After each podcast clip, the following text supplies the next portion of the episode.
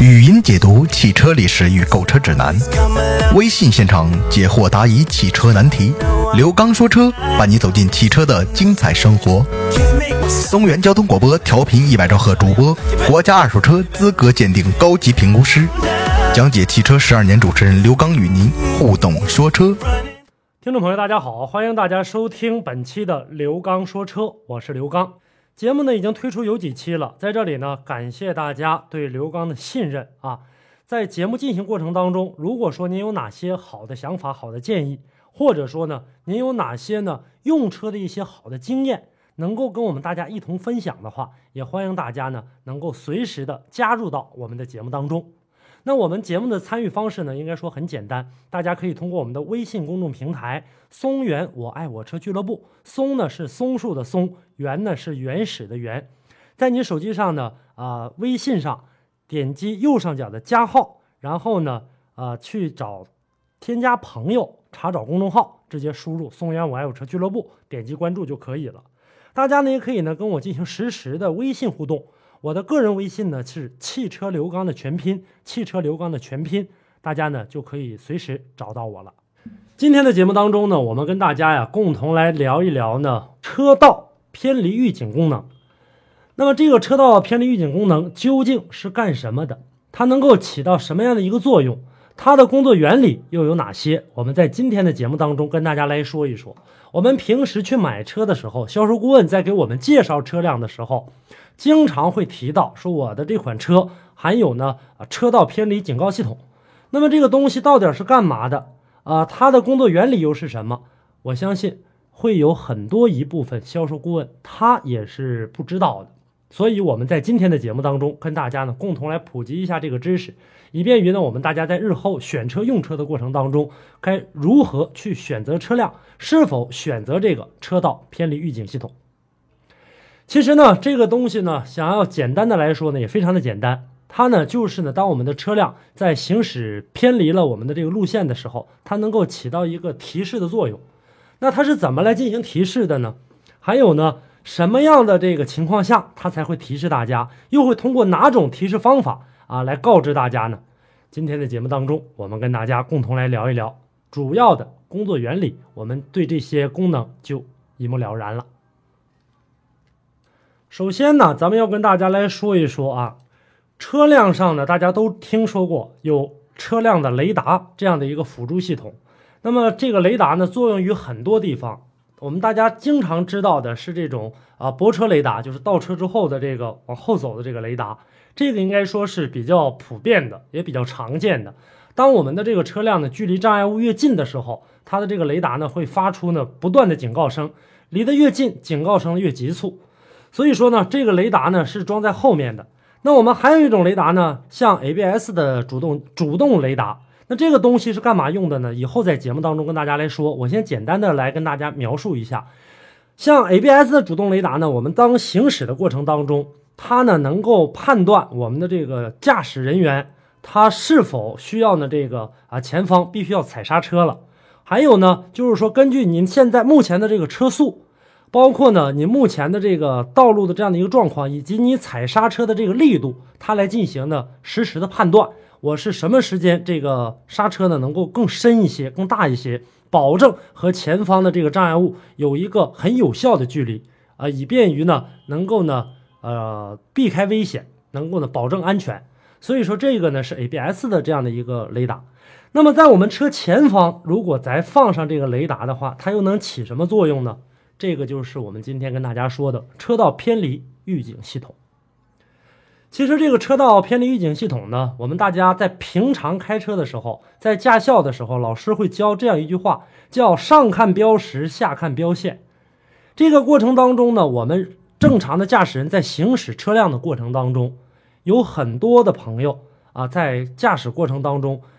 会有一种呢疲劳驾驶的这样的一个情况，比如说我们出远门了。或者说呢，跑比较长的这个道路，那么车辆上一般呢跑的比较长的车上最好呢是放两个司机，这样呢会好一点，就是让车呢不工作，人呢能够得到一个休息。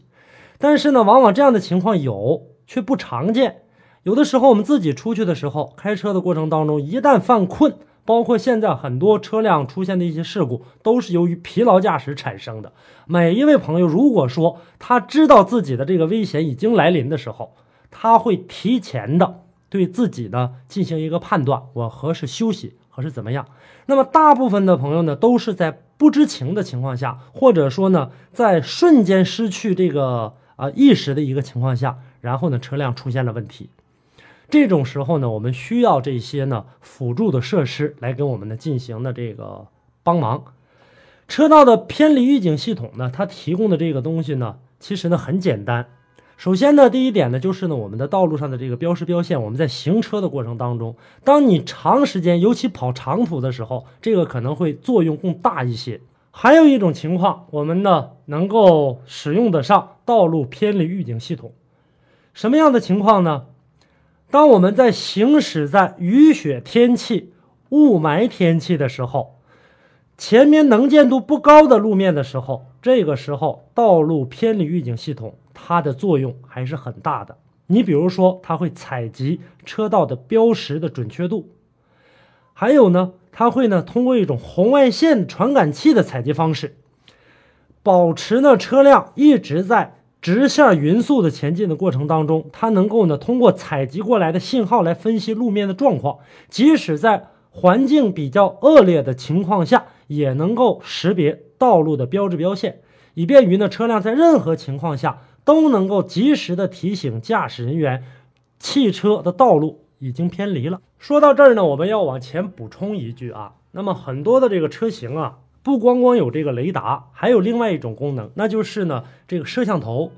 这个摄像头其实很简单，跟我们相机里的这个就平时使用的这个生活的数码相机，还有像我们手机里的这个数码相机一样一样的，加了一个小探头。很多朋友呢，可能放在后面的时候，你经常会看到有一些车型在后面有这个探头的话，大家都知道倒车影像。前面有部分车型，尤其一些高端车型的时候，前面也有一个摄像头。这个时候。大部分的朋友呢，可能会觉得，哎，这车的摄像头是干嘛用的？可能有一部分朋友知道，这个东西呢，它跟雷达来进行辅助，起到的就是车离的呃车道偏离预警系统的这样的一个功能。它呢，在行车的时候，它就好比我们人的另外一双眼睛，它在盯着你道路的标识标线，车辆呢在前行。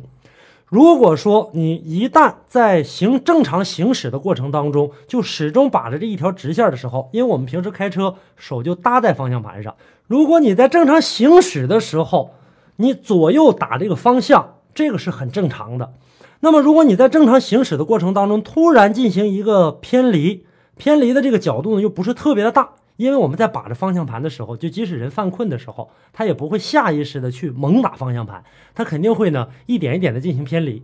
那么当这个时候，它的这个车道预警系统就会起作用了。它通过呢多种的方式提示你，比如说呢，它在锁定这个对焦的过程当中，对焦的是这一条的这个道路标志标线。你一旦跑了焦之后，这个通过雷达的感应。两边呢离这个障碍物又越来越近了，比如说我们在高速上，两边离这个护栏越来越近，再加上摄像头的一个辅助，汽车会很智能的分析出我的这个驾驶人员已经犯困或者已经出现了疲劳驾驶。这个时候我需要通过多种的方式去提醒他。那么这个道路的偏离预警系统它有很多提示方法，你比如说有的时候我们车辆在行驶道路偏了的过程当中。车里面会有滴滴滴滴的响声，这个时候它会呢起到一个声音的提醒。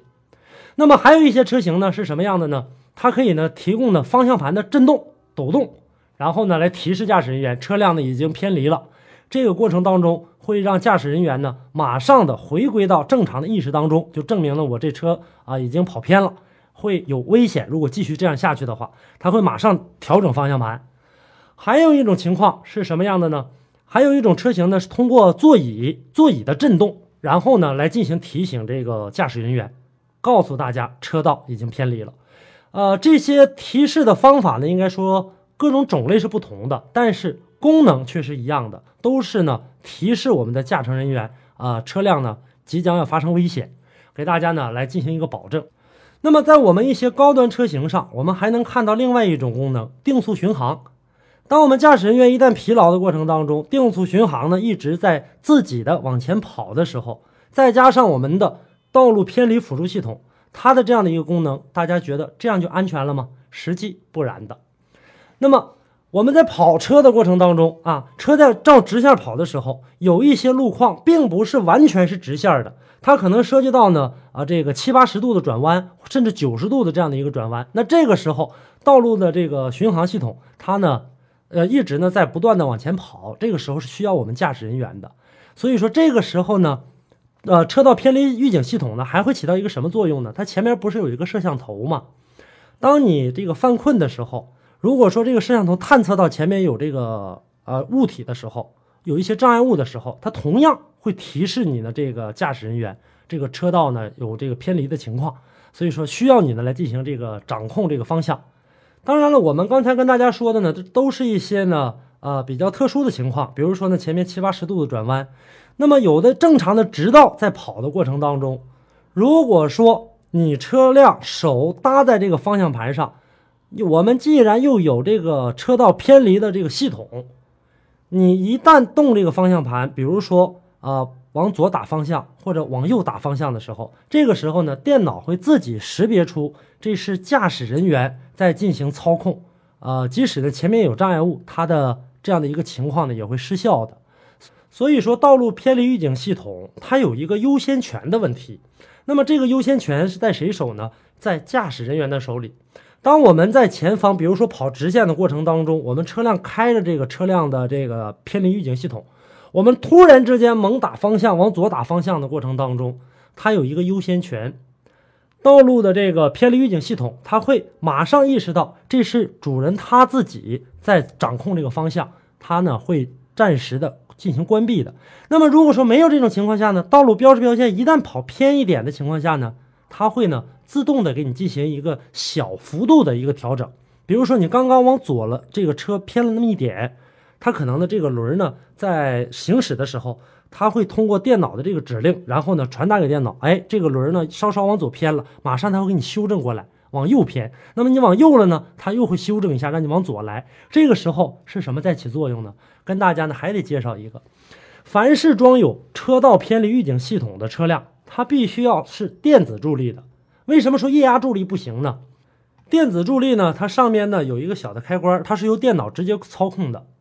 也就是说呢，这个时候呢，如果说一旦发生了一点点的偏离的话，那么道路预警系统呢要自己来进行修正的时候，哎，这个时候呢，这个小电子开关会启动。然后呢，马上，比如说你往左偏了，它马上往右给你调整；往右偏了，马上向左进行修正，这样的一个情况。当然了，在修正的过程当中啊，它有一个主动的优先权。这个优先权给谁呢？是给我们的驾驶人员的。驾驶人员如果方向盘进行的这个左右这个晃动的时候，它会呢有一个反应，就是告诉自己的这个车辆的行车电脑，现在呢驾驶人员呢是处于清醒的状态，他完全的可以自己的进行操控车辆。这个时候呢，主动的优先权在驾驶人身上。这个里面呢，我们要说到这儿呢，其实现在的这个车辆跟原来的车辆呢，应该说差很多。现在这个车辆大部分啊，都是由这个车辆的行车电脑来进行控制。这里面呢，控制的功能越多，电脑的工作量呢也就越大。但是呢，当我们人进行控制的过程当中呢，可能呢，电脑呢有一些部分功能，它可能呢会临时性的关闭。如果说一旦出现这个情况的话，它可能会主动的开启。这就有一个优先权和被动权的这样的一个情况。打一个不恰当的这样的一个比方吧，呃，就像我们在平时开车的过程当中，当然了，我相信很少会有人去做这样的试验啊，就是你把呃车辆的一个油门踏板、一个刹车踏板，你同时踩下去，你看它哪个工作？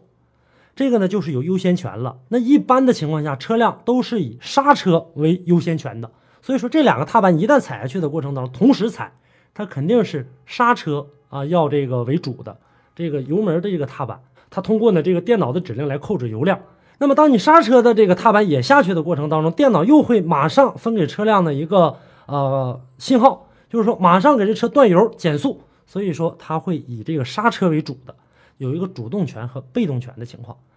呃，我说到这儿啊，我想起来几年以前吧，当我们的这个日系车呀出现这说刹车失灵的状态的这个过程当中。然后呢，大家就去说这个车辆呢啊有什么什么样的这个故障，有什么样什么样的这个问题。实际上呢，这里面呢很简单，就是呢在电脑写程序的过程当中呢啊出现了错误，或者说电脑呢啊在使用的时候，就像我们平时使用计算机或者手机一样，死机了或者出现一个故障了，电脑呢就直接失去了这样的一个功效。所以说，我们大家现在在买车的过程当中，很多车辆有各种各样的功能，有各种各样的一个配置。那这个时候眼花缭乱的功能和配置下，谁是最安全的呢？那就是我们的驾驶人。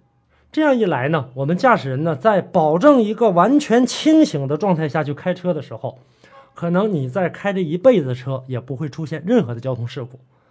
如果说你把所有的东西，所有的安全性都交付给你车辆上的一些辅助设备、一些行车电脑里面的一些呃功能，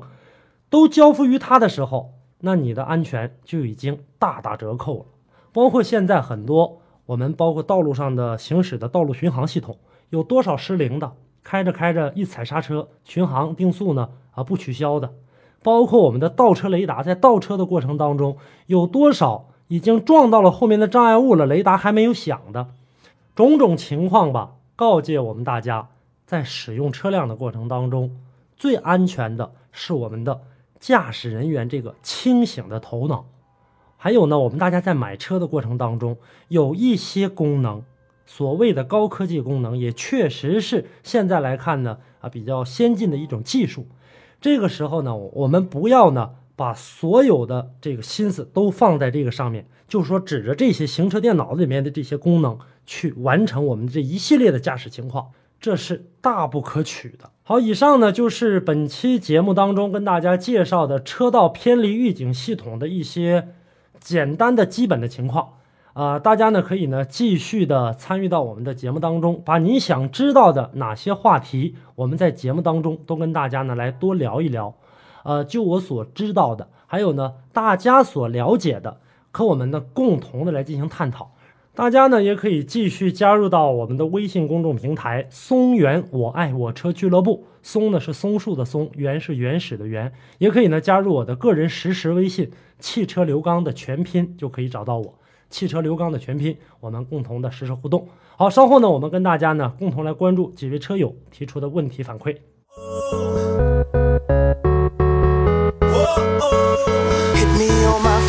语音解读汽车历史与购车指南，微信现场解惑答疑汽车难题。刘刚说车，伴你走进汽车的精彩生活。松原交通广播调频一百兆赫主播，国家二手车资格鉴定高级评估师，讲解汽车十二年主持人刘刚与您互动说车。好的，听众朋友，那么接下来的时间，我们跟大家呢来共同的关注一下我们微信公众平台以及微信上的朋友提出来的一些。啊，问题，我们呢来关注几位朋友的信息。首先呢，来关注呢一位叫承诺的朋友，他发来的一个二手车的信息啊。他说，一零年三月份的速腾，灰色的，一点六，没有天窗，车还算板正，大概的价格能值多少？如果这种情况呢，按照北京的标准来看的话呢，这车呢还能值到八万三四左右啊，是这样的一个价格。好，接下来呢，我们继续来关注呢车友提出的问题。人生经营者他说：“刚哥你好，我最近比较忐忑，我想过完年二三月份买一辆上海大众的朗逸。刚开始看好了这辆车，在网上看了看评论，他们都说车门异响、隔音不好、小毛病多，能给客观的评价一下吗？其实朗逸这款小车呀，作为我个人来讲，我觉得还是挺不错的一款车。像你刚才说到的，你在网络上看到的啊这些情况呢？”呃，我还是建议大家啊，不要过于相信网络上一些坛子里泡水的朋友留下来的一些评论，这个里面啊水军特别的多。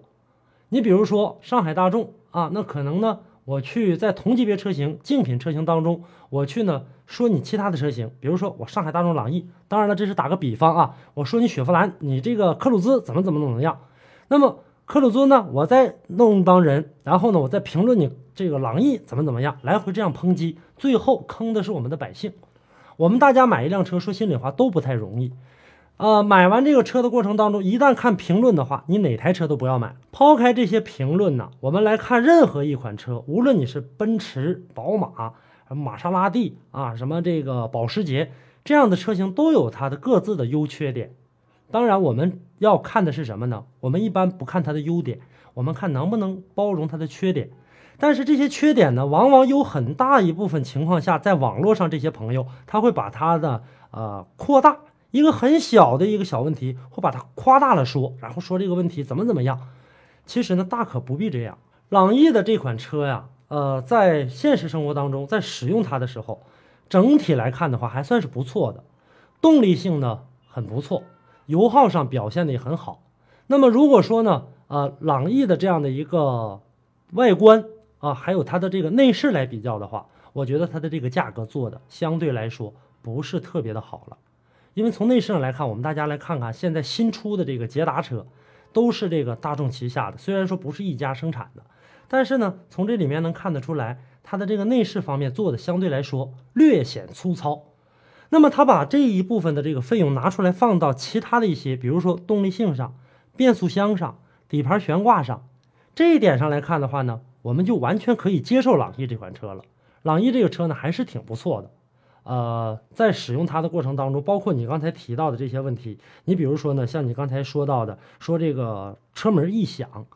那么这个车门异响，我们要知道它的问题在哪儿来的。尤其说这话的网友，他的这个车辆车门异响是出厂就这样啊，还是你开了一段是走不好的道路啊，颠簸出来的这样的一个情况啊？你要看这个。还有呢，说到这个隔音不好，其实呢，在这个价位当中啊，去买车的话，你如果说要说到这个隔音性上，噪音来自方方面面，路噪、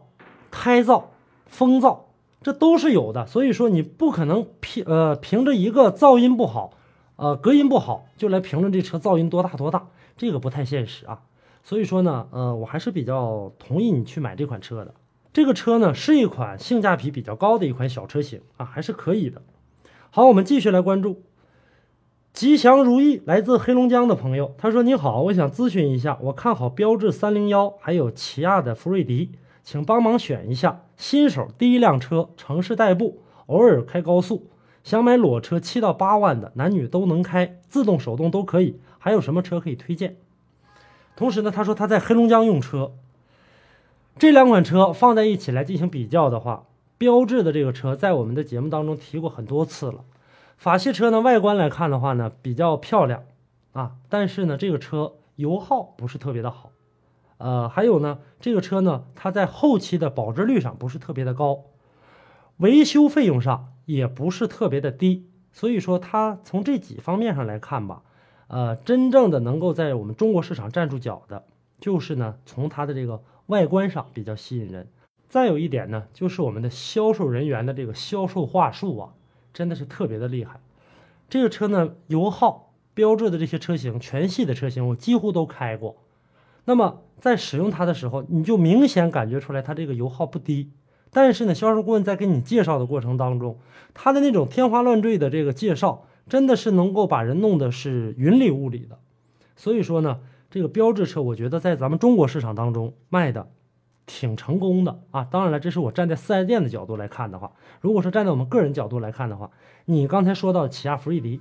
我建议你这种情况下，莫不如去选这个起亚的福瑞迪。然后呢，有其他的车型去选择的话呢，你可以呢继续跟我沟通，我们在微信当中进行实时互动。好，我们再来关注另外朋友啊，钟情自己，他提出了一个问题，他说想问一下蓝壳的这个机油。价格二百四是真的吗？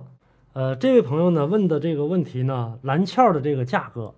壳牌嘉实多、美孚三大品牌呢，在我们中国市场当中可以说是横行无敌的。很多朋友呢都比较盲目的去选择这样的机油，在我们生活当中其实还有很多好的机油，当然了，品牌的知名度可能没有他们大。那么这些品牌知名度呢越大的机油，它很有可能啊造假的情况呢就越多。那我们在买机油的过程当中，抛开这些名牌的机油以外，还有很多好机油。只要你能选好这个级别，选好标号，这个对我们爱车呢，应该说都是能够起到一个很好的养护作用的。那么刚才你问我的这个蓝壳二百四十元的这个价格，它根据每个城市地域不同，呃，钟情自己呢，我们呃不在一个城市，我是在吉林，你呢是在河北的廊坊，所以说呢，这种情况下呢。不敢保证呢这个价格就是真的，或者说呢也不敢保证这机油就是假的。所以说你要呢呃到一些正规的啊修配厂或者说机油商店去进行购买。还有呢，尤其这种名牌机油呢，它一般在我们每一个城市啊，任何一个城市它都会有一个指定的经销商。